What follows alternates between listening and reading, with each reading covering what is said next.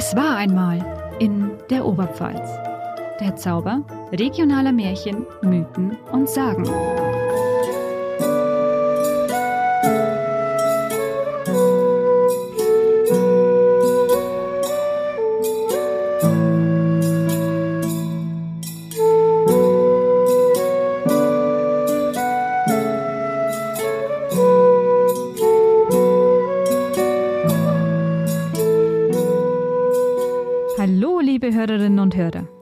Ist mal wieder soweit. Mein Kollege Wolfi Ruppert und ich, Lucia Brunner, sind zurück mit einer brandneuen Folge von unserem Podcast Es war einmal in der Oberpfalz.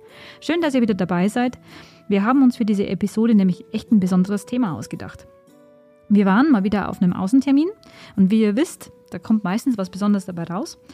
Denn wir haben unser Podcaststudio nach Neumburg vom Wald verlegt und zwar in die Keminate der Burg. Und für uns ist es ja immer wieder toll, mal nach draußen zu kommen und euch das, was wir dann da auch erlebt haben, in unserem Podcast auch zu präsentieren. Wolfi und ich waren ja nicht zum ersten Mal zu Besuch in Neuenburg vom Wald. Ähm, das ist ja im Landkreis Sparndorf. Es ging dieses Mal nicht um Krampusmasken wie in unserer 16. Folge. Wir waren zu Gast nämlich stattdessen bei der Generalprobe bei den Burgfestspielen vom Hussenkrieg, die zufälligerweise genau am Todestag von Jan Hus stattfand. Das war sehr berührend. Und das Schauspiel findet ja heuer das erste Mal seit Corona statt und ist ja eine Neuinszenierung. In unserer letzten Episode, als wir mit Thomas Weidenmeier über die Sühnekreuze und Todessteine auch gesprochen hatten, hatten wir auch schon die Hussitenkreuze ganz kurz angesprochen. Das sind Kreuze, die an den Hussitenkrieg und an gefallene Soldaten erinnern und die ja bis heute in der Oberpfalz ja auch auffindbar sind. Das alles macht uns ja auch irgendwie neugierig und veranlasst uns dazu, auch über die Hussitenkriege zu sprechen. Und ja, ein bisschen so in die Geschichte einzutauchen und auch ein bisschen zu erklären, was diese Kriege eigentlich mit der Oberpfalz zu tun haben. Wir wollen erklären, warum ein Schauspiel zu diesen Kriegen, die ja rund 600 Jahre her sind, auch als Antikriegsstück gesehen werden kann und warum es von der Geschichte auch deswegen aktueller denn je ist. Genau, und diese Hussitenkriege haben wirklich einiges mit der Oberpfalz zu tun, denn die war ja zum Teil der Hauptschauplatz dieser Auseinandersetzungen. Die Burgfestspiele in Neuenburg haben auch die Schlacht von Hiltersried zum Gegenstand und das ist ungefähr 20 Kilometer von Neuenburg vom Wald entfernt und damit ihr gleich auch mal so eine kleine zeitliche Einordnung habt, die Hussitenkriege fanden im 15. Jahrhundert statt, also von 1420 bis 1437. Das sind 17 Jahre und damit schon eine ganze Weile. Und bei den Burgfestspielen werden daher auch die Jahre rund um die Schlacht beleuchtet. Und jetzt fragt ihr euch da draußen vielleicht, was die Burgspiele mit Märchen, Mythen und Sagen zu tun haben. Und wir finden, das passt eigentlich fantastisch zu unserem Thema, denn die Aufführung, die man jetzt 2023 in Neuenburg sieht, ist eine Neufassung der Regisseurin Karin Michel. Und sie wiederum hat sich bei ihrer Neuinszenierung auf das Stück von Peter Klewitz bezogen, das die Neuenburger früher schon aufgeführt haben. Und Karin Michel sagt von ihrem Stück, dass der Schwerpunkt auf der darin handelnden Personen und die Beweggründe liegen sollen. Und allein da sehen wir schon, wie Geschichte und wie Erzählungen geschrieben werden. Das Stück hat zwar einen historischen Kern, ja, hat sich aber bereits in den Laufe der Jahre immer wieder durch die Aufführungen verschiedener Schauspieler gewandelt. Und durch Michel wiederum hat das Stück einen neuen Schwerpunkt bekommen. Die Dialoge verändern sich, die Wahrnehmung ebenso. Und so bleibt das Stück lebendig und wandelt sich mit der Zeit. Das, was Märchen, Mythen und Sagen eben auch durchleben. Und das erleben wir ja auch zum Beispiel ganz oft bei historischen Filmen. Ich denke da etwa zum Beispiel an solche Blockbuster wie Troja oder Alexander der Große. Da bleiben ein ja mehr oder weniger die Hauptcharaktere im Kopf oder eben dann die Liebesgeschichte darum herum. Und das packt ja dann den Zuschauer, nimmt ihn mit und er schafft ja so eine gewisse Nähe. Und hat jetzt zum Beispiel einen Charakter, bestimmte Eigenschaften, dann identifizieren sich ja die Zuschauer auch damit und auch mit der Erzählung des Films. Die historischen Gegebenheiten sind dann oft mehr eher das Setting oder die Kulisse. Und es geht nicht immer darum, dass Gegebenheiten oder Ereignisse authentisch dargestellt werden, so wie sie vielleicht wirklich in der Geschichte stattgefunden haben, was sich ja oft auch nur sehr schwer natürlich auch nachvollziehen lässt oder rekonstruieren, lässt, je nach Quellenlage. Aber bei, der, bei den Hussitenkriegen gibt es ja wirklich auch eine gute Quellenlage und daher auch dieser historische Kern. Und äh, bevor wir aber jetzt zu unserem historischen Abriss und auch zu unserem Hauptteil bei den Festspielen kommen, machen wir an der Stelle noch eine ganz kurze Werbeunterbrechung. Das bedeutet, wir hören uns gleich wieder.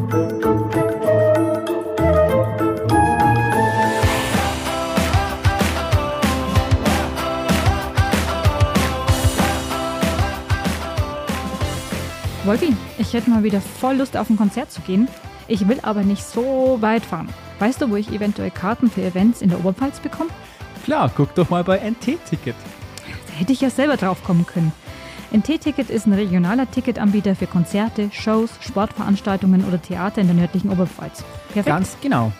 NT-Ticket gehört zu Oberpfalz Medien. Hier gibt es Karten aus der Region und für die Region. Abholen kann man die Tickets in den Geschäftsstellen in Weiden, in der Weigelstraße 16 oder in Amberg in der Mühlgasse 3. Oder man bestellt einfach bequem online unter www.nt-ticket.de. Ah, da gibt es ja sogar die Möglichkeit zur Saalplan buchen. Also nochmal danke für den Tipp, Wolfi. Ich schmücke da jetzt gleich mal rein.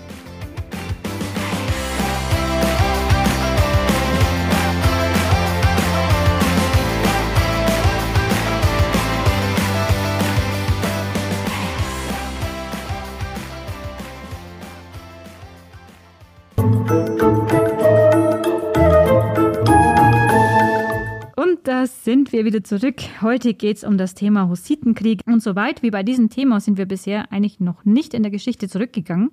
Wir waren ja eigentlich bisher meistens so im 19. Jahrhundert. Ja.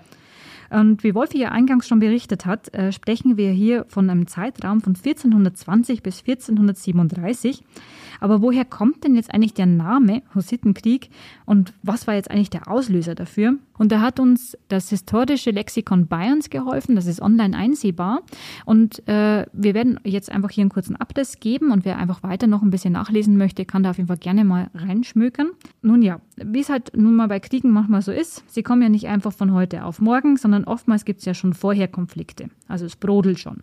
Und seit Beginn des 15. Jahrhunderts, ab ca. 1403, gab es einen Streit um die Prager Reformtheologen und Kirchenkritiker, die sich stark an ja, als heretisch verurteilten Thesen des Oxforder Magisters John Wycliffe orientiert haben.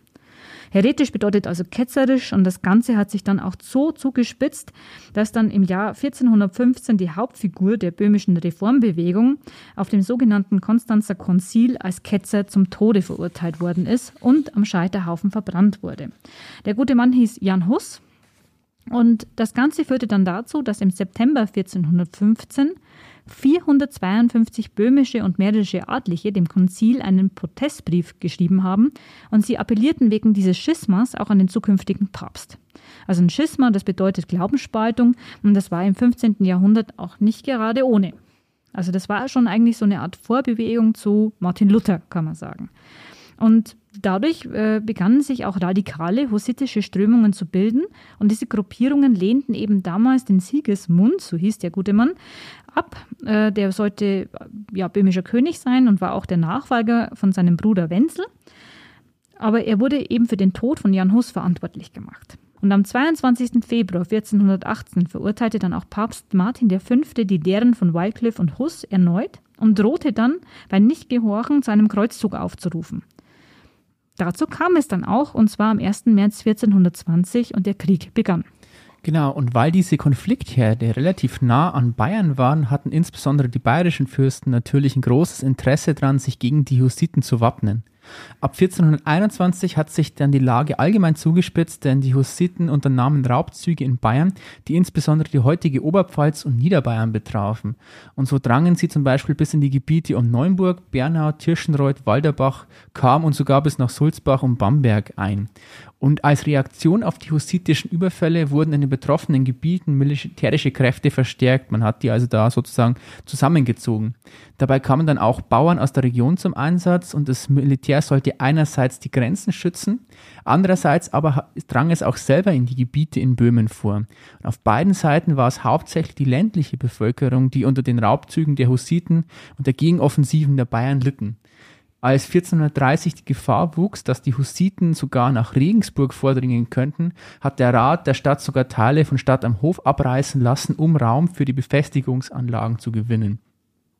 Und jetzt zur berühmten Schlacht von Hültersried, die ja auch in diesem Festspiel eine gewisse Rolle spielt. Haben die Hussiten Truppen entsandt, die das katholische Pilsen belagern sollten. Und es ging hauptsächlich darum, Engpässe in der Verpflegung schließen zu können. Also die Hussiten selbst haben auch Nahrungsmittel gebraucht und man wollte mit diesen Zügen ähm, ihre Nahrungs die Nahrungsversorgung sichern. Die Belagerungen zogen sich auch in die Oberpfalz und der gute Johann von Pfalz-Neumarkt, der Pfalzgraf, dessen Spitzname in der Nachzeit auch die Hussitengeißel lautete, also nicht ohne, zog gegen die Hussiten. Und obwohl seine Truppen zahlenmäßig ziemlich unterlegen waren, gelang es ihm, die Hussiten, die sich in einer Wagenburg bei Hiltersried verschanzt hatten, zu besiegen. Es war für die damalige Zeit schon eine enorm verlustreiche Schlacht und trotzdem wurde sie danach als grandioser Sieg glorifiziert, weil die Hussiten bis dato den Ruf hatten, im Grunde genommen unbesiegbar zu sein. Die Schlacht von Hildesried war aber auch nicht unbedingt die letzte Auseinandersetzung in dem Krieg. Also am 30. Mai 1434 hat dann auch eine Gruppierung aus gemäßigten Hussiten sich mit den katholischen Herren und Städten bei Lipani, also das ist die, die heutige Ostslowakei, ähm, den entscheidenden Sieg errungen. Und es dauerte dann noch so circa zwei Jahre, bis der Krieg auch beigelegt wurde. Das gelang durch die Anerkennung von Sigismund, also rechtmäßigen böhmischen König, durch den Landtag.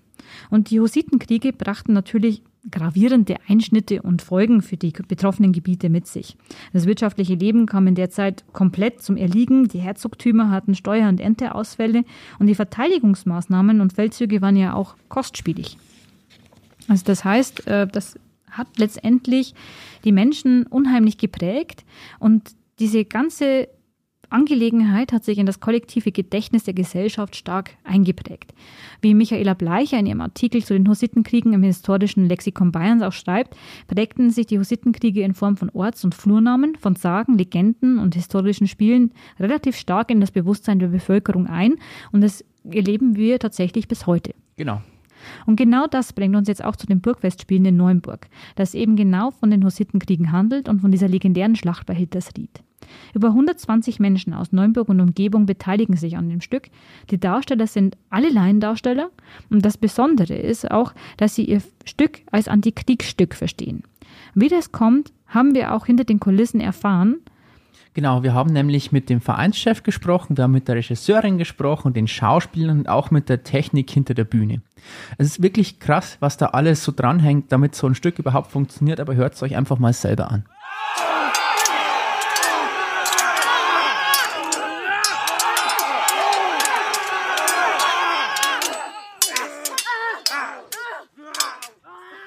Zunächst mal war uns wichtig, ein bisschen mehr über den Verein zu erfahren, was die Leute, die da mitwirken, dazu eigentlich bewegt hat, auf der Bühne zu stehen und was die Begeisterung für das Ganze ausmacht. Dafür haben wir mit Manuel Winkler, dem Vorsitzenden des Festspielvereins, gesprochen. Und was der uns so erzählt hat, das könnt ihr euch jetzt mal anhören.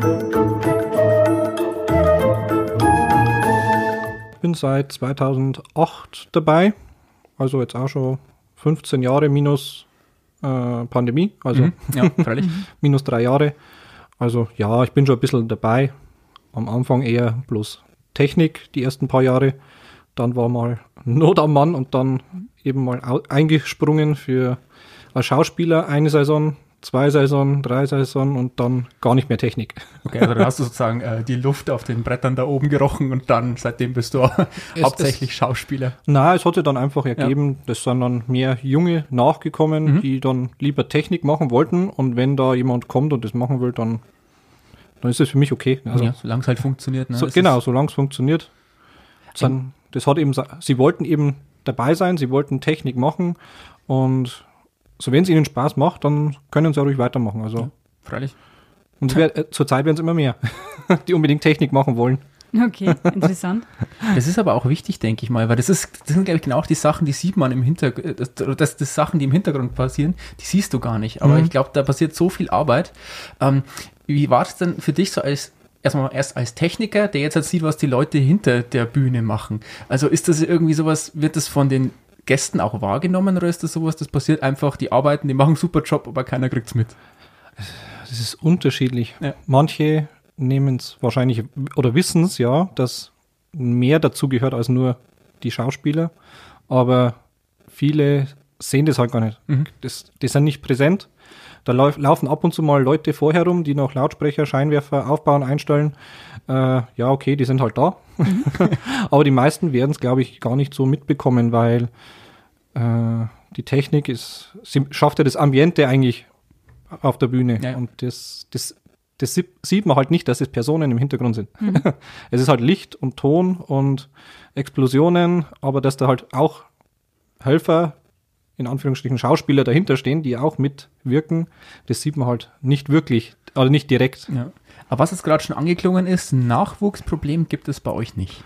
In manchen Bereichen ein bisschen ja, also es sind jetzt halt während Corona natürlich einige Personen weggefallen, die gesagt haben, okay, wir haben jetzt die lange Pause gehabt, es ist Zeit dann auch mal kürzer zu treten oder komplett eben aufzuhören, weil drei Jahre andere Hobbys gefunden oder sie sagen einfach, ja, okay, ich habe jetzt ein gewisses Alter, jetzt haben wir drei Jahre Pause gehabt und ja. das können wir eigentlich so weitermachen.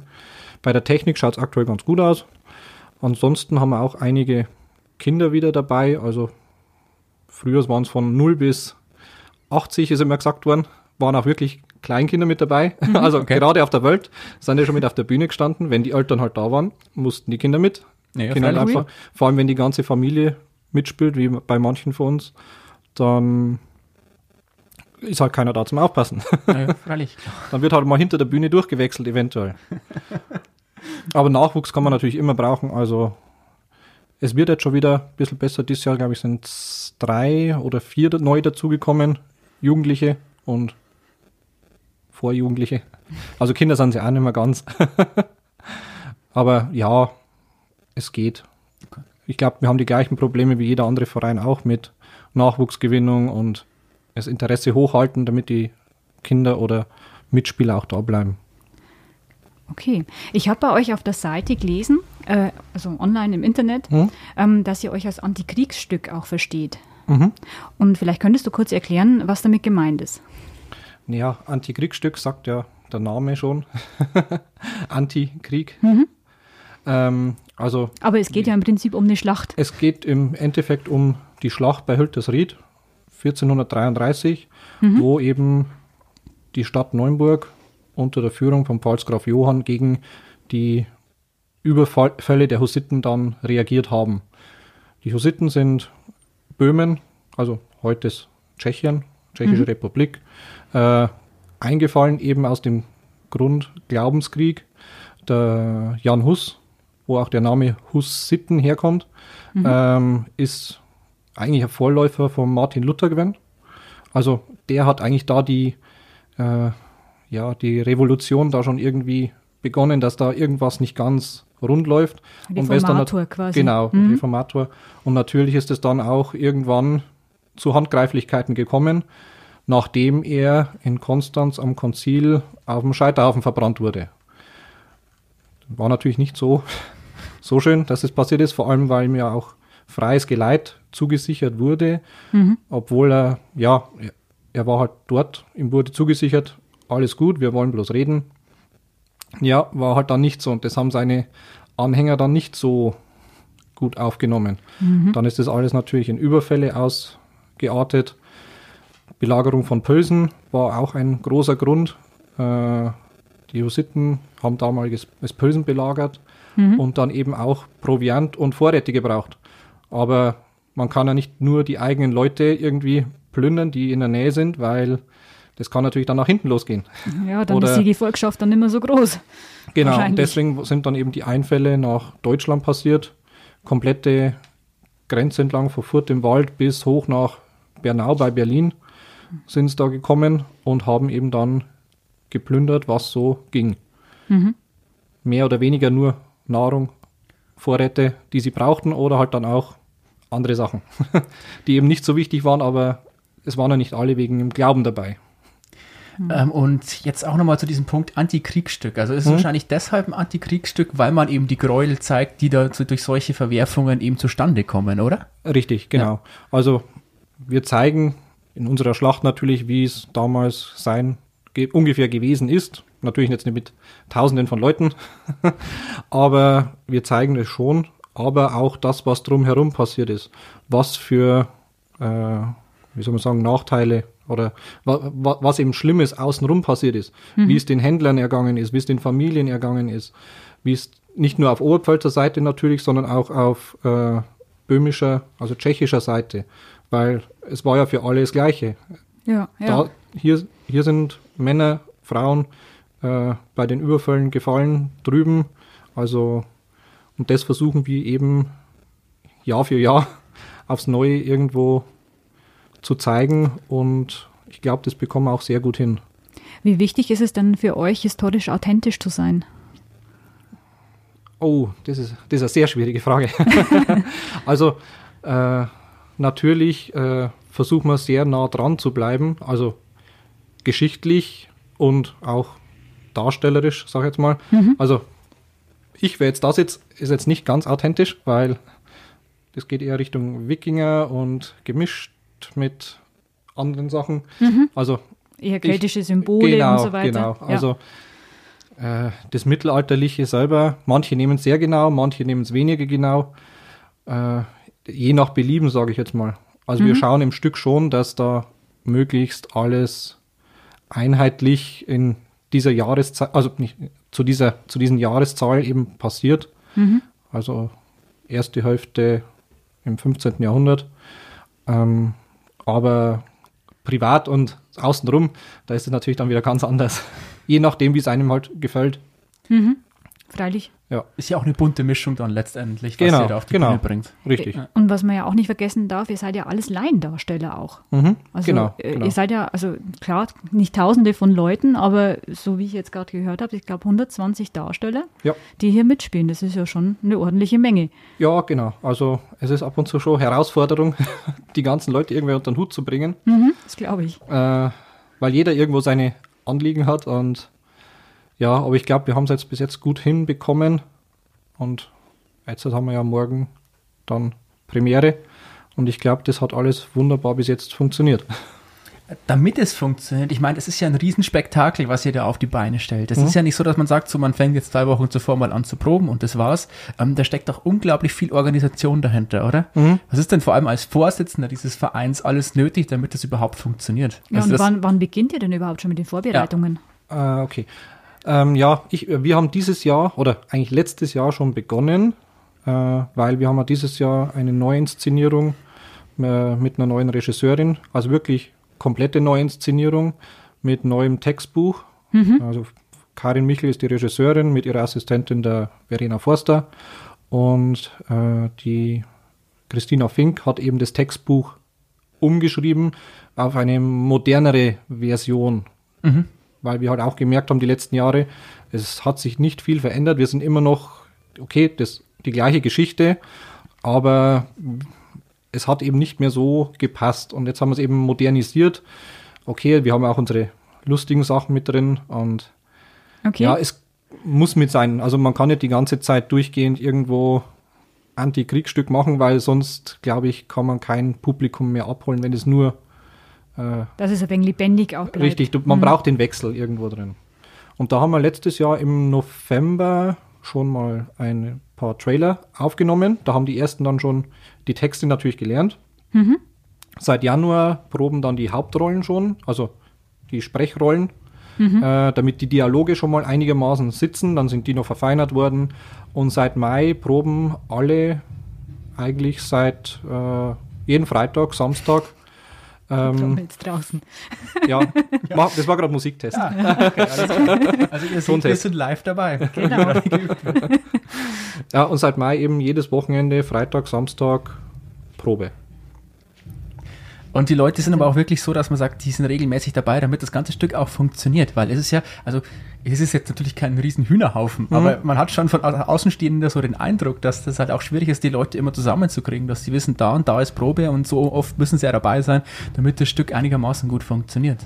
Ja, das schon. Also, das ist schon ein bisschen Arbeit, dass man da die Leute eben auch zusammenbringt.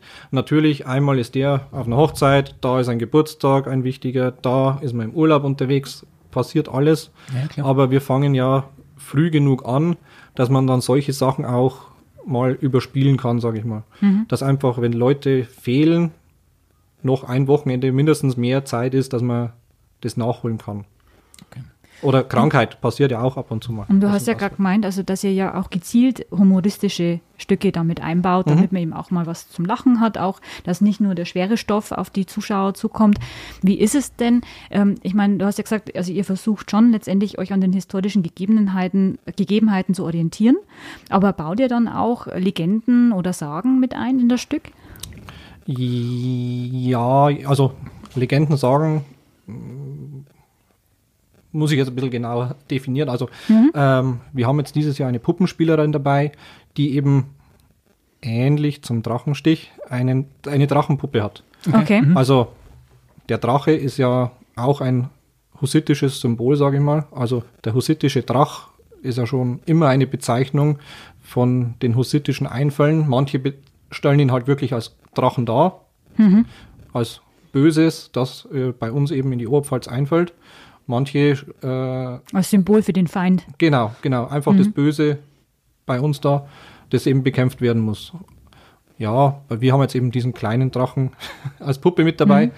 Äh, das war, glaube ich, eher Zufall. Das hat sich so ergeben aus der Geschichte, die die Puppenspielerin geschrieben hat. Okay.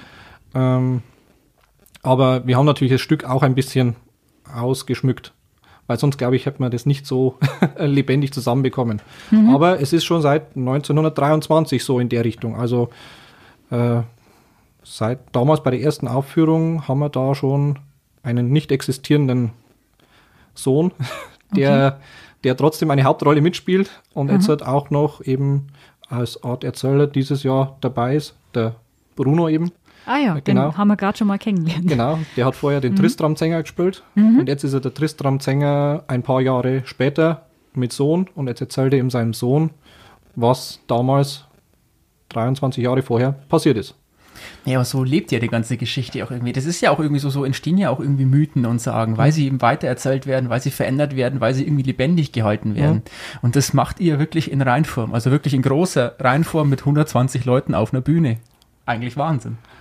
Ja, das wundert mich auch ab und zu, dass ja. das funktioniert. Ähm, wie ist es denn, also äh, um hier mitzumachen? Also wenn man, wenn man hier Schauspieler mit sein möchte, auf der Bühne mitstehen möchte, braucht es da Castings vorher? Muss man da mm. vorsprechen bei euch? Vorsprechen nicht direkt. Also eigentlich kann man jederzeit auf uns zukommen, einfach auf der Homepage äh, E-Mail-Adresse raussuchen mhm. äh, oder Facebook, Instagram anschreiben, dann also treffen wir uns einfach. einfach. mal. Also ganz einfach, unkompliziert. Mhm. Natürlich jetzt äh, vor der Premiere ist es ein bisschen kompliziert, dass man da noch kurzfristig mit einsteigt. Ein bisschen knapp, hä? Ja, ein bisschen sehr knapp. Aber normalerweise jetzt dann nach der Saison, aber man kann sich ja jetzt schon melden. Also für nächstes Jahr sozusagen mit mhm. vorschnuppern. Mhm. Dann kann man schon mal mit Vereinsausflug oder sonst irgendwo bei welche Treff die Treffen bis Ende des Jahres noch mitmachen. Mhm. Im Februar, März im Brumm machen wir meistens nur einen Schnuppertag, wo dann wirklich auch Leute vorbeikommen können, denen zeigen wir halt dann ein bisschen äh, die Burg, wo mhm. wir da sind. Also wir sitzen ja gerade auch im Teil der Burg. also ihr seid ja da schon relativ flexibel, was das angeht. Aber auch trotzdem, wenn ich jetzt sage, ich komme jetzt heute zu dir her, sage, morgen ist die Premiere, ich möchte morgen jetzt noch eine große Hauptrolle haben, dann habe ich eher schlechte Karten heute, oder? Eher schlechte Karten. Okay. Also wenn es wirklich äh, pressiert, ja, als Statist irgendwo noch bei den Bürgern oder Nappburger noch mit einlaufen, mhm. einfach in der Gruppe mit dabei sein, das kriegt man dann vielleicht noch gerade so hin. Aber mehr geht dann eigentlich fast auch nicht, weil wir haben Pferde dabei, wir haben äh, Wägen dabei. Nicht, dass dann irgendwer unter die Räder kommt oder über den Haufen gerannt wird. Das muss dann. Dass die Koordination dann genau, passt. Weil mhm. jeder hat seine groben Bewegungen, jeder weiß, auf wen er schauen muss, mhm. dass nichts passiert. Also deswegen proben wir ja schon seit Mai alle zusammen. Mhm. Ist ja nicht so, dass da einfach wirklich Hühnerhaufen alle am Hof rennen. Welche Rolle spielst du im Stück? Ich? Mhm. Äh, ich spiele, also erst spiele ich gar nichts. ich bin bei, äh, im Vorprogramm erstmal dabei als Tänzer okay. und dann im dritten Bild, also bei der Vorbereitung zur Schlacht auf der Schwarzenburg, bin ich dann äh, Oberpfälzer Ritter, der mhm. Ritter Georg Heiraus von Stockerfels, also bei Fischbach ja. mit mhm. Genau-Richtung. Genau. Äh, das ist meine Rolle. Hauptmann der Bogenschützen. Diejenigen, die unseren Podcast ja gerne zuhören, die wissen, dass wir ja schon mal eine Geisterfolge gemacht haben, wo wir auf der Burg Stockenfels damals genau. gewesen sind. Ah, ja. ihr wart auf meiner Burg. Okay. Ja, ja. Also war nicht mehr viel übrig. Ist nicht gut, in, in keinem guten Zustand im Moment, die Burg. Da ich war schon lange nicht mehr hin. Müssen wir was machen. nee. Aber vielleicht erzählst du ein bisschen was so, so prinzipiell die Leute auch. Ähm, was ist denn eigentlich die, oder was fasziniert die Leute eigentlich so dran, an so einem Stück mitzumachen? Weil es kostet ja doch irgendwie auch Überwindung. Sagen wir, wenn man sogar noch eine kleine Sprecherrolle hat und so weiter, dann vor so vielen Leuten zu sprechen. Ähm, was glaubst du fasziniert die Leute besonders, eben an diesem Stück mitzuwirken? Ähm weil es gibt ja Leute, die schon seit, seit Anbeginn der Zeit gefühlt dabei sind. Ja, ja, ja, es sind wirklich Leute seit 83 dabei. Das kann man eigentlich. Äh, warum sind die Leute da immer noch da? Hm. Es ist ihr Leben. Ja. also sie, sie wissen, keine Ahnung, ob sie wissen, was sonst noch alles gibt, was für Hobbys machen könnten. Aber es ist halt äh, ein halbjähriges Hobby, sage ich mal. Wenn ich jetzt rechne, Jahresanfang bis mhm. Juli ungefähr, mhm. bis dann die Saison oder die Aufführungen vorbei sind. Es ist halt, für mich ist passend, ich spiele nebenbei Tischtennis, da geht es eben im September los bis Februar, März, mhm. bis die Saison vorbei ist, also perfektes Jahresprogramm. Es kommt sich nichts großartig in die Quere. Mhm. Bei anderen ist das natürlich, ja, Theaterfreude. Wir haben mehrere Leute, die auch in andere Theater mitspielen oder schon mitgespielt haben. Mhm. Schwarzhofen, äh, sonst irgendwo halt in der Umgebung, die eben da auch schon dabei waren. Vielleicht ist da einfach bloß die Theaterfreude, aber irgendwie, das Festspiel ist ja dann doch Neuenburg. Mhm. mhm. also viel, viele sind ja wirklich große Familien. Da passiert es dann von selber, dass man dabei ist und dann den Spaß an verliert und immer, immer weitermacht, weil also die wachsen richtig rein sozusagen. Da richtig, waren die Eltern genau. schon dabei und die Kinder, wenn alt genug sind, die machen dann auch mit. Oder wie du gesagt hast, teilweise stehen sie schon auf der Bühne, bevor sie richtig laufen können. Genau. Ja, da, der, der Alex, der ja. gerade zur Tür reingeschaut hat, ist seit null Jahren dabei. Seit null Jahren? Seit null Jahren. Der ist damals in einem mittelalterlichen Kinderwagen von seiner Mutter reingefahren worden. Sein Vater ist der Matthias, der euch vorhin begrüßt hat ja. oder mit euch gewartet hat. Der zweite Vorsitzende genau. vom Verein. Mhm. Genau, ja. Da war der Alex schon dabei. Jetzt haben sie ein paar Jahre pausiert einmal, mhm. wie ich der kleinsten Tochter mal, aber jetzt sind wieder alle dabei. Alex, von dem Manuel Winkler hier spricht, heißt eigentlich Alexander Binder. Den haben wir uns auch gleich geschnappt und in unser mobiles Podcaststudio gesetzt.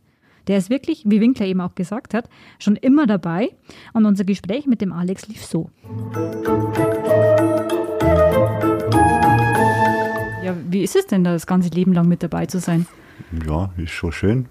Man kennt halt alles von klein auf und es ist halt jeden Sommer wieder man da gleich wieder drin und macht Spaß. Also bist du sozusagen, du wurdest in diesen Verein hineingeboren, kann man fast sagen. Ja, ja, kann man sagen. Also die Familie war schon immer dabei und du bist dann einfach auch mitgegangen. Ja, meine Großeltern waren äh, jeweils Oma, Opa, beide dabei. Meine Eltern sind dabei, meine Geschwister sind dabei, meine Onkels, Tanten waren viele dabei und sind auch immer noch teilweise dabei.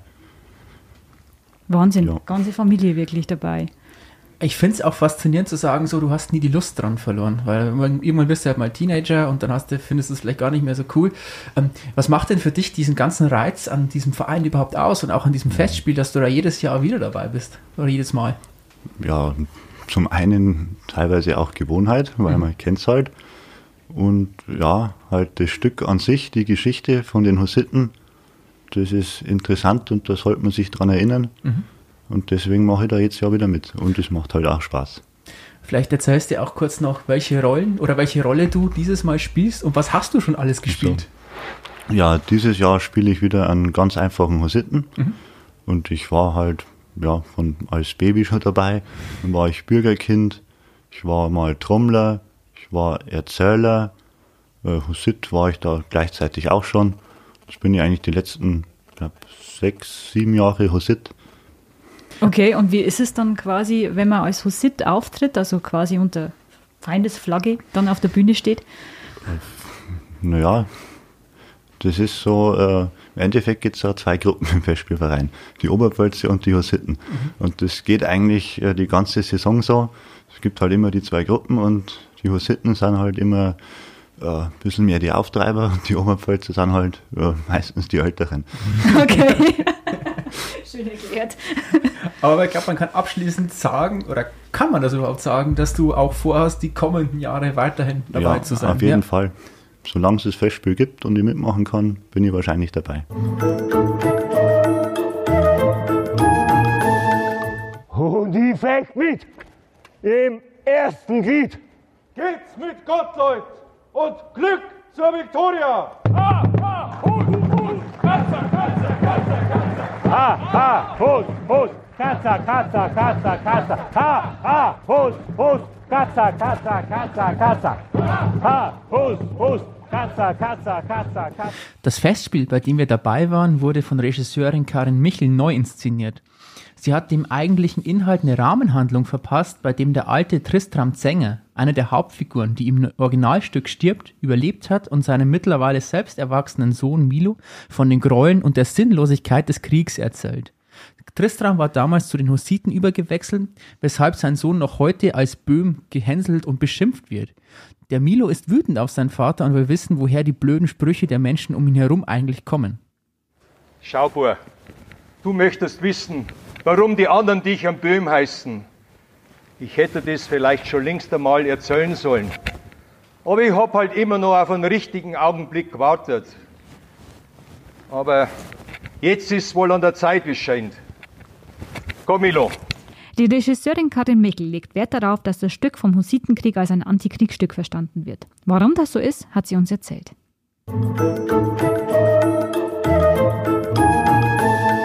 Mein Name ist Karin Michel. Ich bin Theaterpädagogin, frisch ausgebildet mhm. und ähm, habe drei Jahre lang unter Nicole Putz auch die Regieassistenz hier gemacht. Mache ähm, den Marktspielsommer in Bruck seit 2013 Mhm.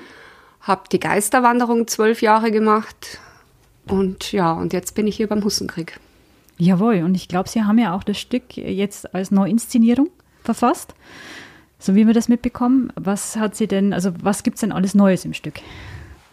Ja, die Idee war, die Rahmenhandlung zu ändern, weil das Stück, also den Sinn des Stückes und so weiter wollten wir nicht ändern. Mhm. Wir haben also die ganze Rahmenhandlung geändert. Wir haben den Tristram überleben lassen.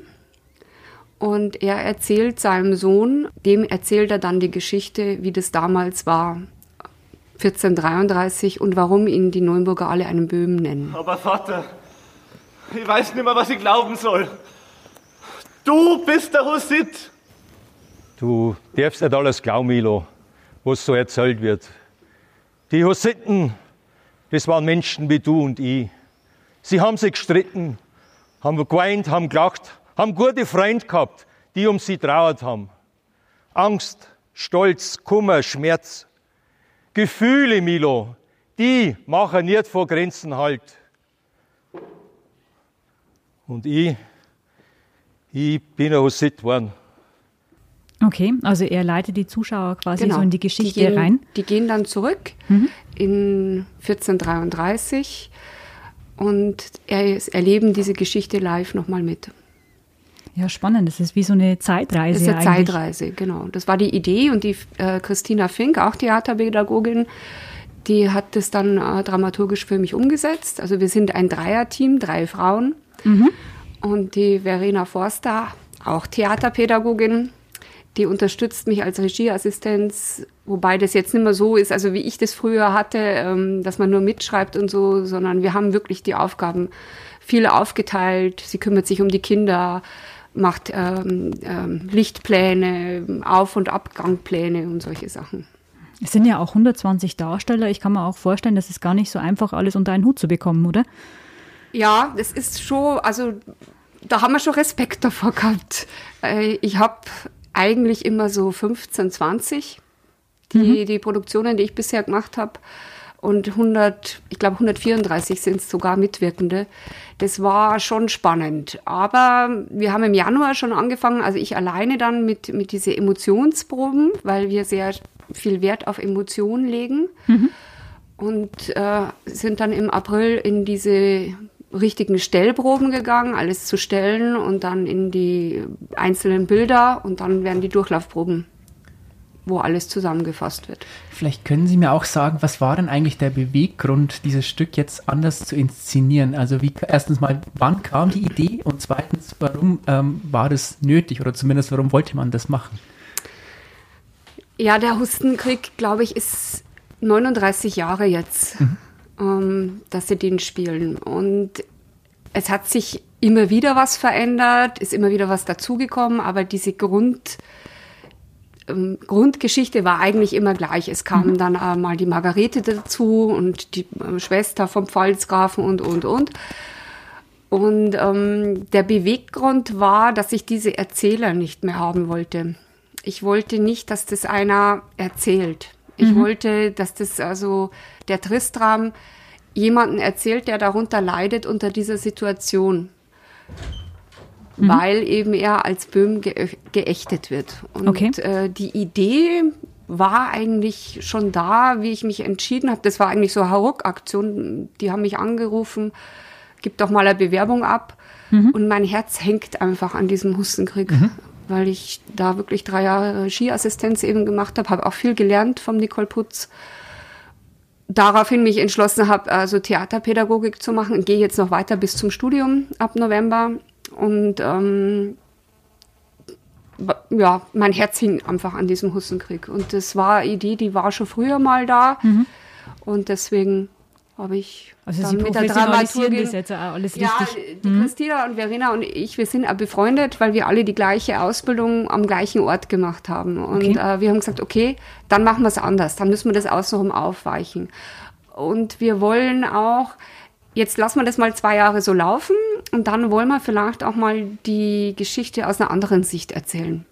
Also immer wieder aus anderen Sichtweisen. Es ist ja wahrscheinlich auch eine gewisse Gratwanderung, oder? Dieses Stück neu zu inszenieren, immer trotzdem im Kern irgendwie so zu belassen, dass es die Leute auch noch kennen. Vor allem, wenn sie sagen, ihr Herz hängt an diesem Hussenkrieg. Ist es dann, also wie kann man sich das vorstellen, dass man sagt, so, einerseits, ich möchte dieses Stück irgendwie neu aufziehen, andererseits möchte ich es aber nicht komplett verändern. Ist das so, waren Sie da mal irgendwie mit sich selbst nicht einig, wie man das Ganze umsetzen sollte, oder war das eigentlich von Anfang an klar? Nee, man, man zweifelt immer wieder. Also, ähm, also wie, was ich wusste, ich wusste, es mussten mehr Emotionen rein. Die müssen wirklich spüren, was es heißt, der Krieg steht vor der Tür. Jetzt ist es ja eh mm, in den Zeiten aktuell und so. Und ähm, das war mal ganz wichtig, dass die Emotionen mehr reinkommen. Beide Seiten haben sich auf die Schlacht vorbereitet, haben sie gewappnet und haben sie gerüstet. Aber die Zeit, wo man noch verhandeln hätte können, die haben es leider verstreichen lassen. Bei denen Hussiten, was doch mitreden auch nicht weit kommen. Da gehört gescheit eingeschlagen. Ihr junger Leid, ihr wisst doch gar nicht, was Krieg bedeutet. Ein Krieg, der ist schlimm. Der bringt bloß Schmerz, Leid und Tod. Und am Schluss, am Schluss lacht doch bloß der Teufel. Man liest das Buch also hundertmal, dann trifft man sich mit der, äh, mit der Dramaturgin wieder, dann stellt man wieder um, dann, dann sind auch Spieler da, die wollen alte Texte beibehalten, weil die reden den Text ja seit 20, 25 Jahren. Ja. Das, das muss rein und das muss rein, dann schmeißt man wieder raus. Und was uns also sehr, sehr wichtig war, wir haben es um eine halbe Stunde gekürzt. Okay. Also es sind, da haben viele schlucken müssen. Wir haben vieles raus und ähm, viele, die ganzen Intermezzi rausgestrichen. Und es dauert jetzt genau 90 Minuten. Aber das sind 90 Minuten, die halt wirklich ähm, die Spannung hochhalten. Wenn das dann mal so über zwei Stunden geht, dann wird's immer schwierig. Spielfilmlänge quasi. Ja, genau. Und die haben wir auf den Punkt genau eingehalten. Okay. Und das ist schwer. Das glaube Also, ich. Das ist schwer, weil man merkt dann die einzelnen Szenen, oh, es wird doch wieder länger, wird doch wieder länger und ähm, es hat aber dann geklappt am Schluss. Ähm, das Stück versteht sich ja auch so als Antikriegsstück. Also gerade auch jetzt in der momentanen Zeit ist das ja aktueller denn je. Ähm, wie würden Sie denn sagen, weil es geht ja letztendlich trotzdem um eine Schlacht, um Gräueltaten, wie es das am besten ausdrückt? Also äh, die Dialoge zwischen dem Tristram, wir nennen ihn Tristram 56, weil das der alte Tristram ist, und wir haben den Tristram 33, das ist der Original Tristram.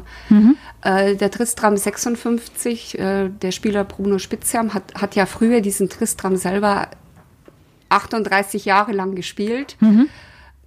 Und ähm, wir bringen das also in diese Dialoge mit seinem Sohn schon sehr rüber, dass eben auch die Hussiten Söhne verloren haben, auch die Hussiten gelitten haben, auch die Hussiten äh, an was geglaubt haben und es war nicht unbedingt jetzt der verkehrte Glaube. Und das bringt er alles seinem Sohn bei, der am Anfang davon gar nichts wissen will, aber am Schluss dann doch geläutert ist. Und die Botschaft ist eigentlich auch, dass der Krieg eben die Leute kaputt macht. Ja, Milo, ich hab dir ja schon gesagt, nichts im Leben ist nur schwarz und weiß. Auch die Hussiten haben Kinder verloren. Und ein Kind verlieren, das wünsche ich niemandem. Weil der Schmerz, den man dabei verspürt, der ist auf der ganzen Welt der gleiche. Da steckt ja dann auch Sehr, wirklich viel ja. Didaktik drin, also wie man den Leuten das Ganze vermittelt. Also wie, Sie das jetzt eben erzählen, dass man im Grunde genommen ähm, einen Sohn mit seinem Vater sprechen lässt, der, äh, der vom Vater erklärt bekommt, wie es damals war, was er erlebt hat. Also ich glaube, dass es besser ankommt, oder ich wünsche es mir, sagen wir mal so, das weiß ich jetzt noch nicht, ähm, weil es kein Erzähler mir erzählt, sondern weil der Vater dem Sohn das erzählt und es doch bei die Zuschauer zumindest bei mir oder bei der Christina oder bei der Verena, ähm, Emotionen weckt. Ja? Mhm.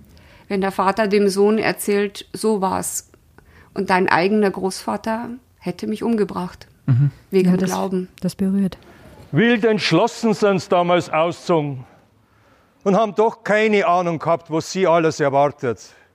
Und der Großvater war wirklich auch dabei? Ja. Mitgefochten hat er sogar im ersten Glied. Von Rachsucht war er drin, von Geltung wollte er. Hat er doch glaubt, er hat den Baum an die Hossetten verloren. Das berührt. Aber wenn jetzt da einer steht, der immer nur erzählt, dann ist man als Zuschauer ein bisschen weit weg. Und so ist man näher da und leidet mit. Wir wissen ja, es ist eine Inszenierung, aber das Ganze hat ja einen historischen Kern. Wie wichtig ist es gewesen, hier auch den historischen Kern bzw. historische Authentizität zu behalten in dem Stück? Wir haben uns sehr bemüht, also den, den Urtext von Peter Glewitz also äh, zeitweise zu belassen. Mhm. Wir haben es dann anders inszeniert. Also die, die Hussiten-Szene ist fast der Originaltext, aber eben anders inszeniert. Mhm. Und ähm, das ist schon sehr wichtig. Ja, also wir können jetzt da nicht irgendwie einen Quatsch erzählen oder so. Wir haben uns aber bemüht, auch ein bisschen so Schmunzler mit reinzubringen, mhm. damit man mal wieder aufatmen kann, weil der Zuschauer will ja auch unterhalten werden. Und das ist jetzt anders als wie vor 20 Jahren. Vor 20 Jahren gab es kein Netflix oder mhm. Amazon Prime oder was.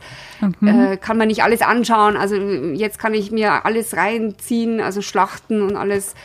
Also müssen wir auch irgendwo ein bisschen den Zuschauer bedienen. Mhm. Da sind wir jetzt noch nicht am Endpunkt. Da werden wir nächstes Jahr nochmal eins draufsetzen. Aber ich glaube, das ist uns ganz gut gelungen. Das ganze Stück erreicht seinen Höhepunkt, als sich Tristram und sein Vater auf dem Schlachtfeld gegenüberstehen.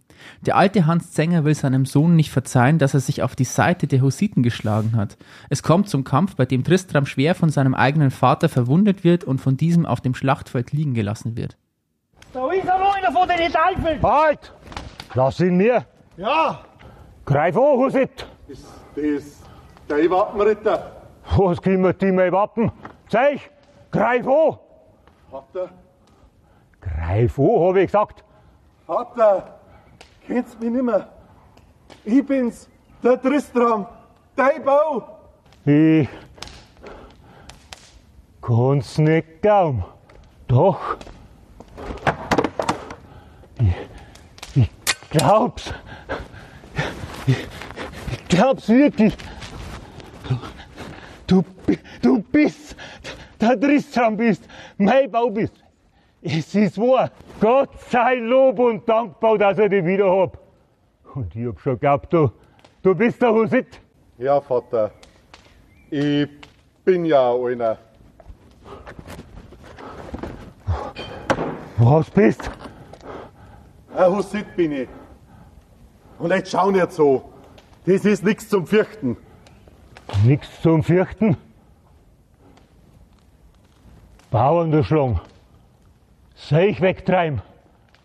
Rena und Morn. Das ist euch recht. Am Hus seiner Lehr. Verbrecher sind's, die Hussiten. Nicht alle. Ich verstehe ja, Vater. Es gibt voll unter die unsrigen, bei Rauben, Brenner und Morden. Aber das sind keine echte Hussiten. Ein echter Hussit der will keinen Streit. Der möchte einfach das Leben nach der Bibel. Wir bin den gleichen Herrgott da wie ihr. Und du bist einer von denen? Himmel, straf mich. Aber straf mich nicht so hart. Mein Bau, ein Husit. Deswegen bist du nicht heimgekommen. Die ganzen elf Jahre. Und hast doch gehabt. Ich wollte ja heimkommen, weil sie mich damals gefangen genommen haben.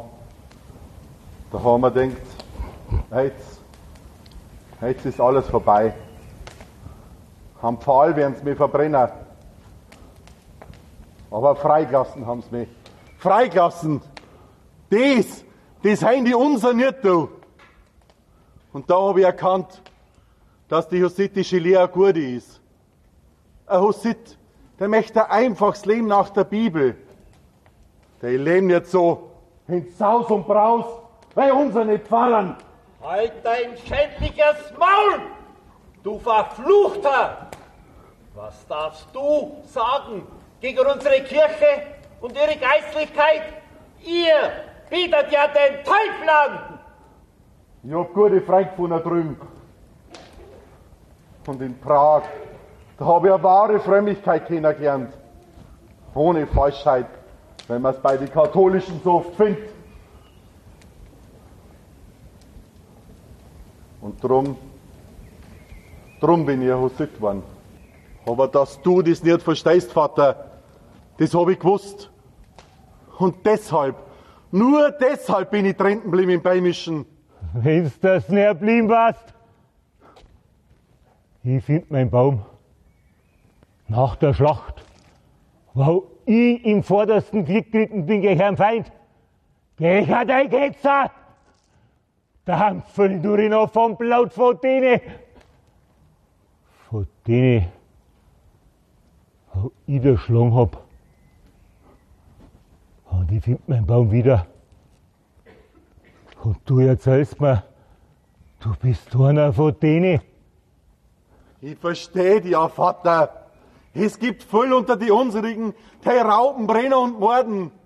Aber schau, wir haben ja noch nicht angefangen, den leidigen Krieg. Hör nicht auf ihn, Ritzer!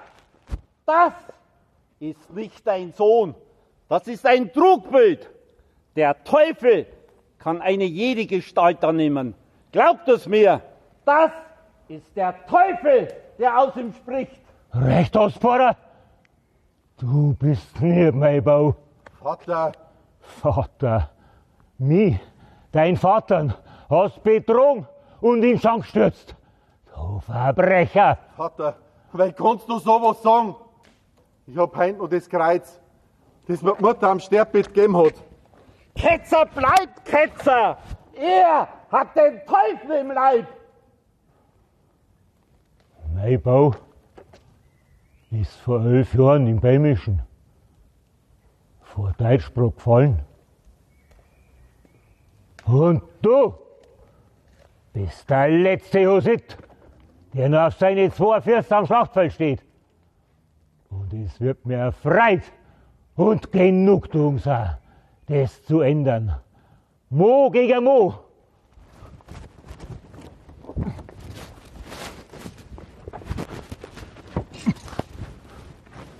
Greif an! Ich erheb mir das Schwert gegen meinen eigenen Vater. Greif an! Husit! Na, Zinger, nicht, nicht. Oh, Tod für eine Ketzer! Ha!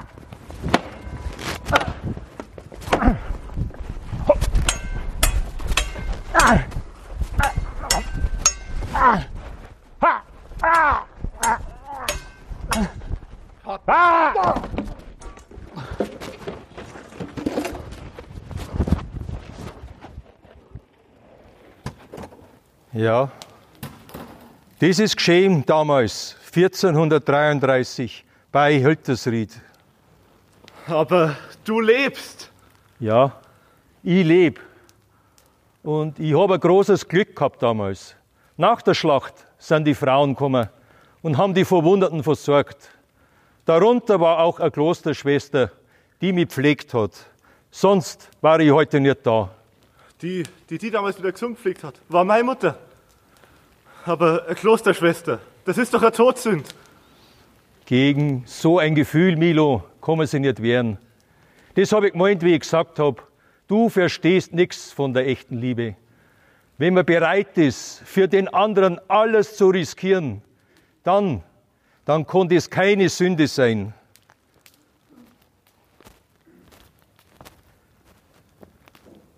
Und ich hoffe, Milo, du verstehst auch jetzt meine Gefühle. Ich kann's gar nicht glauben. Du hast überlebt. Ja, dank deiner Mutter. Was ist denn aus ihr geworden? Ist schon gut, Bub. Wir haben uns gehabt, auch wenn es nur für eine kurze Zeit war. Und es ist schon mehr, wie manche im Leben erwarten können.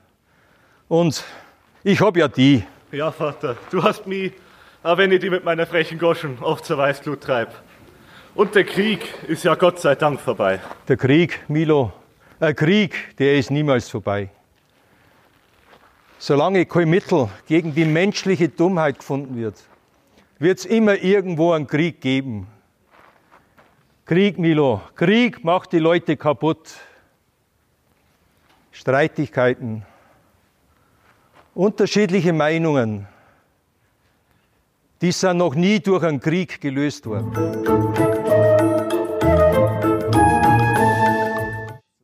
Die Schauspieler bei den Festspielen kommen von überall her.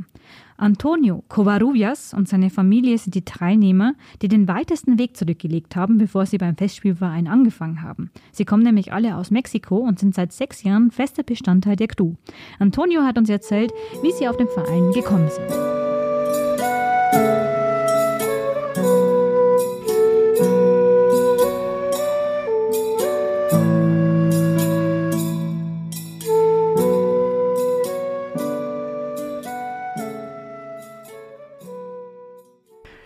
Hola, amigos, amigas. Ich bin Hola. der Antonio. Ich komme aus Mexiko. Ich bin seit sechs Jahren äh, Mitglieder vom, dem, vom Husenkrieg äh, Festspielverein. Mhm. Meine ganze Familie spielt auch mit. Also Cool. drei Kinder. Der Carlo, der Dario, der Bruno und meine Frau auch, die Carolina. Alle, alle aus Mexiko. Und es macht uns sehr große Freude, sehr viel Spaß äh, mit dabei zu sein. Und ich will einfach sagen, äh, bitte vorbeikommen, auch dabei sein bei den äh, Aufführungen. Äh, das wird eine große Spektakulo. und es wird uns sehr freuen, äh, euch hier direkt zu treffen, begrüßen und zum Feiern. Kannst du mir vielleicht noch erzählen, warum du genau hier mitspielen wolltest? Also wie bist du draufgekommen und warum willst du hier dabei sein? Also was reizt dich? Äh, das ist tatsächlich so, äh, wir haben als Familie äh, die, die, das Spiel äh, als Zuschauer also, äh, angeschaut und unser Sohn, der Bruno, der war noch sieben Jahre alt, äh, ja, also noch jünger Mhm. und hat, er hat große Interesse mitzuspielen. Okay, mhm. Und deswegen. Also, Okay. Und dann gleich die ganze Familie dann dabei. die ganze, ganze Familie, ja, genau, dabei. Seit sechs, sechs, sieben Jahren schon. Oh. Wahnsinn. Und jedes Jahr wird was Neues, äh, neue, neue äh, Rollen, neue Szenen, neue was zum Erfahren, zu lernen. Und mit dem Verein, das ist tatsächlich sehr schön. Also, Was spielst du? ähm, Im Moment? Im Moment spiele ich äh, drei Rollen. Äh, da würde ich jetzt vielleicht äh, euch überraschen am besten. Okay. Aber ja, okay, wenn ich was vielleicht verraten darf, äh, ja, äh, als Händler, als, als Hussiten und ja auch, also eigentlich zwei Rollen, Hauptrollen habe ich. Okay. Kleine Rollen, aber trotzdem, ja, bin ich dabei. Okay. Da sind wir schon gespannt, wenn wir dich dann auf der Bühne sehen. Gerne, also wie gesagt, bitte vorbeikommen, das wird eine groß, großartige Aufführung. Es wird uns sehr freuen. Ja, super. Vielen, vielen Dank für deine Aussage und auch für diese kleine Werbung für, für euer Festspiel. Muchas ich glaub, gracias. Da bekommen die Leute, glaube ich, auch Lust zu kommen. So. Muchas gracias, bienvenidos y hasta la vista.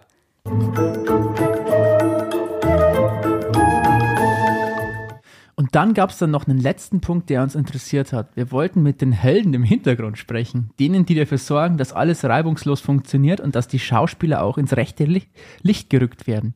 Simon Schmid ist einer aus dem Technikteam. Er hat uns ein paar Einblicke in seine Arbeit gegeben. Genau, ich bin äh, Simon Schmid von der Technik, ähm, bin seit jetzt eigentlich schon äh, fast zehn Jahre dabei. Durch die Corona-Jahre zählen ja nicht, also eigentlich eher sieben. Also deswegen, ich mache äh, Tontechnik vor allem und die Sophia macht äh, Lichttechnik, aber wir sind alle eigentlich für alles zuständig und alles angelernt. Also wir müssen, wenn es nötig ist, einfach also umswitchen, wenn jemand nicht da ist oder wenn irgendwer ausfällt. Deswegen, wir haben alles jetzt dieses Jahr aufgebaut. Und wie viele Leute arbeiten da hinter den Kulissen in der Technik? Weil das kann man sich immer gar nicht vorstellen. Aber ich glaube, das ist ja mindestens genauso wichtiger Job wie den, den die Schauspieler auf der Bühne machen. Genau, wir haben eigentlich drei Hauptleute und einen, der wo uns noch beim Scheinwerfer einstellen geholfen hat. Okay. Und ihr seid, äh, macht es auch ehrenamtlich oder wie kann man sich das vorstellen? Oder seid ihr von einer Firma? Ich weiß also, ähm, die sind eigentlich alle ehrenamtlich mhm. da, aber die Technik kommt vor allem von Gressel Wolfgang. Der hat eine Firma von Veranstaltungstechnik und okay. mhm. steuert dadurch auch ein paar Sachen noch bei. Okay. okay. Aber und, einiges gehört eigentlich schon Festspiel. Ich kann mir ja vorstellen, also das Ganze ist ja mit Sicherheit immer aufwendiger geworden. Also was ist da jetzt eigentlich alles so an Technik notwendig, was da ja installiert wird? Also wir haben jetzt schon viel Technik aufgebaut, also die Schund äh, Grundscheinwerfer äh, 37 ungefähr bis 39. Es kommt halt immer darauf an, wir haben noch Ersatzscheinwerfer an oben. Mhm. Äh, sind jetzt aber auch wieder weniger geworden dieses Jahr und dann auch wieder mehr. Also sehr viele Halogenscheinwerfer, wo wir dimmen. Und dann noch insgesamt jetzt neun RGB-Scheinwerfer, wo wir noch zusätzlich haben und noch drei Also RGB, also äh, mehrere Farben. Genau, Dann. es sind eigentlich nicht RGB, sondern iRGB, heißt, wir haben noch äh, Weiß, echtes Weiß mit drin, mhm. weil wir in sehr vielen Seen auch echtes Weiß noch brauchen. Und genau, die haben wir noch aufgestellt, genauso wie drei Nebelmaschinen stehen noch am, jetzt drauf und eine Tonanlage steht noch. Okay. Ich meine, jetzt ein Typ mit deinen Fähigkeiten, der müsste ja nicht unbedingt ehrenamtlich äh, die ganzen Sachen hier machen. Ähm, warum bist du denn trotzdem in dem Verein dabei und was fasziniert dich und was gibt dir auch irgendwie sozusagen den Ansporn, das weiterzumachen? Also ich bin ehrenamtlich dabei, ja. Es liegt halt einfach daran, dass es die Interesse dran mhm. und das hier ausleben zu können und auch mit dem Team. Ich kenne ja den Wolfgang auch schon äh, länger und mache mit ihm nicht nur das hier Event, sondern auch ein paar andere an und mit dabei, wo auch für die Stadt sind, wie zum Beispiel auch der Neuenburger Kino, äh, Kinosommer, mhm. wo es auch gab, zwei Jahre lang. Den haben wir auch gemacht. Und es ist halt eigentlich der Interesse an die Geschichte. Mhm. Ich habe davor auch fünf Jahre lang mitgespielt, okay, intern, ja. Äh, also wirklich auf der Bühne. Und deswegen, ich fand die Geschichte damals schon recht spannend. Jetzt durch das, dass jetzt schon einen dritten Regisseur, wo ich auch miterleben durfte, jetzt auch da ist mhm. und dann immer wieder auch was geändert wird dran und dann immer wieder eine neue Geschichte dadurch ge gebildet wird, eigentlich recht gut. Also sie bleibt lebendig. Man kann nicht sagen, irgendwann, ich habe es jetzt einmal gesehen, jetzt habe ich keine Lust mehr. Nee, es ist jedes Mal passiert irgendwas anderes. Ja. Es, jeder Schauspieler hat seinen eigenen Satz, mhm. eigentlich sozusagen. Also auf Stichwörter brauchen wir schon fast gar nicht mehr gehen, haben wir jetzt festgestellt. Es ist wirklich so, dass jeder sein eigenes mit reinbringt als Schauspieler und wir das dann versuchen, ähm, recht gut mit Licht und Ton zu hinterlegen. Wie aufwendig ist denn das in der Vorbereitung? Also wie lang dauert es, bis dann mal die Technik so steht, bis sie dann auch wirklich dann auch genutzt werden kann? viele, viele lange Abende und Nachmittage. also wir, wir, kommen meistens sehr, also am Samstag immer, als wir Proben hatten, Durchlaufproben oder auch davor schon bei den normalen Proben, sind wir meistens schon in der Früh um 10 oder um 8 da gewesen und bis in der Nacht um der 4 oder so. Mhm. Wahnsinn. Wo wir dann einfach alles gemacht haben, dann auch Scheinwerfer einstellen, dreimal mit der Regisseurin und mit den Co-Regisseuren. Da geht dann schon einige Zeit verloren. Und wie kann man sich das jetzt vorstellen? Ähm, wenn während das Stück läuft, was sind deine Aufgaben? Wie sieht der Ablauf da aus? Weil 90 Minuten, da darf ja eigentlich nichts schief gehen. Genau, wir haben ähm, um die 46 Lichtstimmungen drin mhm. programmiert. Also wir stellen nicht mehr alle Regler einzeln hoch, sondern okay. wir haben das alles einmal einprogrammiert und gehen nur noch Szene für Szene für Szene für Szene weiter. Mhm. Ähm, das ist Sophias eigentlich Hauptaufgabe. Meine ist Tontechnik und ich mache meistens ein Lichtzeichen weil wenn sie da schon drei Regler und drei Knöpfe gleichzeitig drückt, dann kann sie nicht auch nur mit der Taschenlampe Licht zeigen, in die Keminate hier zum Beispiel rübergeben, mhm. dass die loslaufen müssen oder auch ins Tor oder nach unten. Da kümmere ich mich eigentlich zum Teil auch noch mit drum und in der Schlacht sind wir beide ziemlich auf Hochtouren laufend, weil da geht Ton los, da geht äh, dann auch die ganze Lichter los und dann auch noch unsere Pyrotechnik und unsere Feuer, wo wir noch zünden. da passiert einiges bei dem Stück kann auch was schief gehen? Oder gibt es so Sachen, wo du dir immer wieder denkst, oh Gott, hoffentlich funktioniert das jetzt? Oder ist es so eingespielt, dass einfach alles perfekt läuft? Es geht ja nicht nur auf uns, sondern ja. es kommt da das Vertrauen zu den Schauspielern, mhm. ähm, denn wir müssen auf ihre Sätze hoffen und auch mitverfolgen können und auch genauso das, wenn wir ein Lichtzeichen geben, dass sie dann auch losgehen. Okay. Genauso. Wir haben eine Ampel aufgestellt unten, zum Beispiel zum Haupttor, zum Großen. Da ist dann, äh, wenn die da nicht darauf achten, dass es dann losgeht und ein paar Sekunden dauert, dann wird es dann gleich auf uns geschoben. Aber das ist insgesamt ein Teamwork, muss man schon ehrlich sagen, weil wir können nur so gut machen, arbeiten, wie auch die Schauspieler auf der Bühne sind. damit sind wir am Ende unserer Episode zu den Hussitenkriegen und Hussitenfestspielen angekommen. Es war für uns wieder echt ein toller Termin und eine tolle Folge und ein cooles Thema. Und für euch da draußen gilt wie immer, wenn ihr Fragen, Wünsche oder Anregungen an uns habt, könnt ihr uns jederzeit per E-Mail an es war einmal.onetz.de schreiben. Ihr könnt uns natürlich auch in den sozialen Medien auf Facebook unter es war einmal in der Oberpfalz und bei Instagram unter es war einmal unterstrich Oberpfalz finden. Unsere nächste Folge kommt dann in den Sommerferien. Wir hören uns wieder am Donnerstag, den 10. August. Bis dahin würde ich sagen, macht's gut und bis bald. Tschüss.